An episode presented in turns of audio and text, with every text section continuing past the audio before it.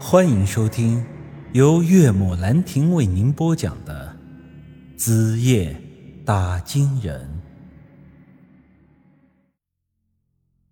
见我盯着地上的那颗脑袋出了神，这时姬姐和杨石也走了过来。杨石拍了拍我的肩膀：“怎么，看出什么了吗？这东西可不简单呀！这铜壳装着人头。”而且这头颅常年不腐，你杨家也是搞风水的，应该认得这东西吧？杨石点了点头。嗯，这铜壳应该是一种棺材，风守棺。我点点头。嗯，没错。姬姐在一旁看的有些不解：什么？这么小的东西居然是棺材？怎么可能？我咳嗽了一声，你呀，这就是名副其实的头发长见识短。你好歹也跟大山叔那么多年了，这东西密典上是记载的清清楚楚，你居然不知道？哼，你可真就是站着说话不腰疼。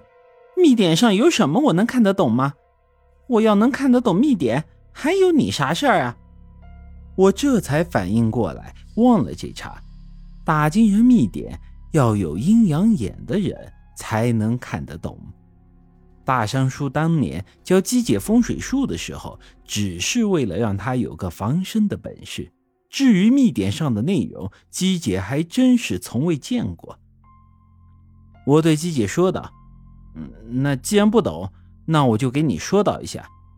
这所谓风守棺，顾名思义，就是专门陈列人首级的棺材。”属于风水上八种特殊的棺材之一。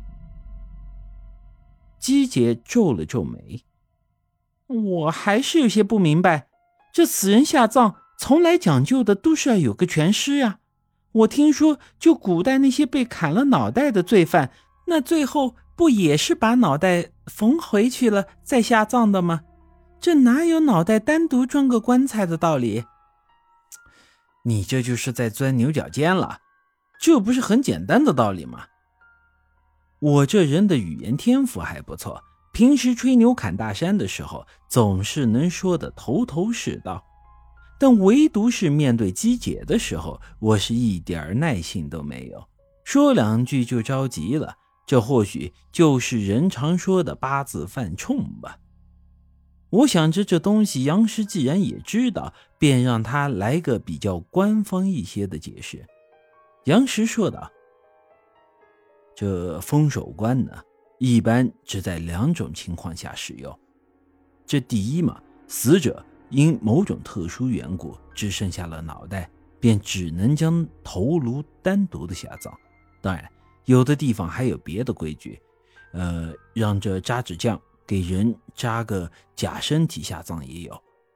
而这第二种情况比较特殊，那就是有的人。”在死后脖颈处堵着一口怨气，这样的死者若不加以处理，死后极易尸变。对于这种怨尸的处理方法，一般都是以银针刺喉，放掉那口气。但是啊，如果死尸的怨气实在太重，这银针刺喉也释放不了的话，那就只能是将他的头颅砍下，将身体与头颅分别下葬，以防下葬之后死尸有变。听到这里，我在旁边一拍手掌，哎，这就说到点子上了。另外，普通的封守棺一般就是个木头匣子，上面贴几张封尸的符咒，而这用黄铜造棺，还刻意造成人头的形状，这其中就又有讲究了。因为啊，铜这种材料比较特别，相比于木头，它的强度更大；相比于钢铁，它又比较有耐腐蚀。用黄铜葬人手，只能说这里面的东西阴怨之气不是一般的大。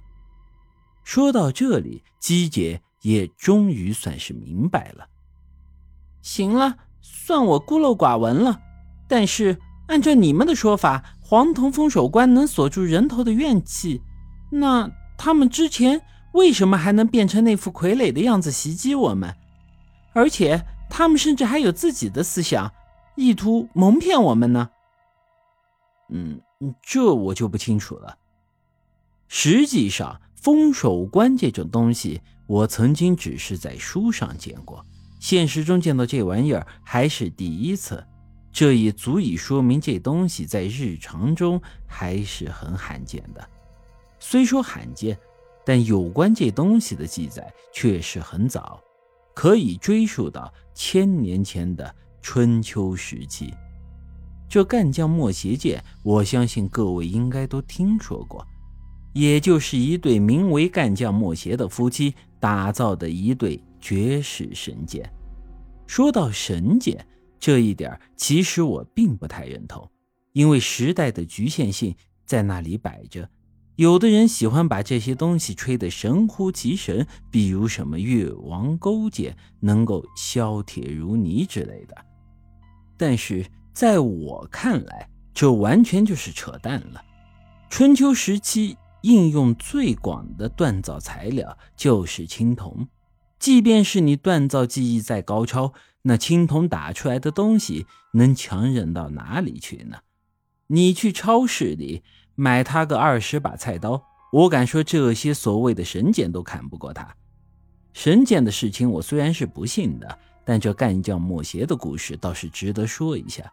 因为最早的封守关，也就是出自这个故事。本集已经播讲完毕，欢迎您的继续收听。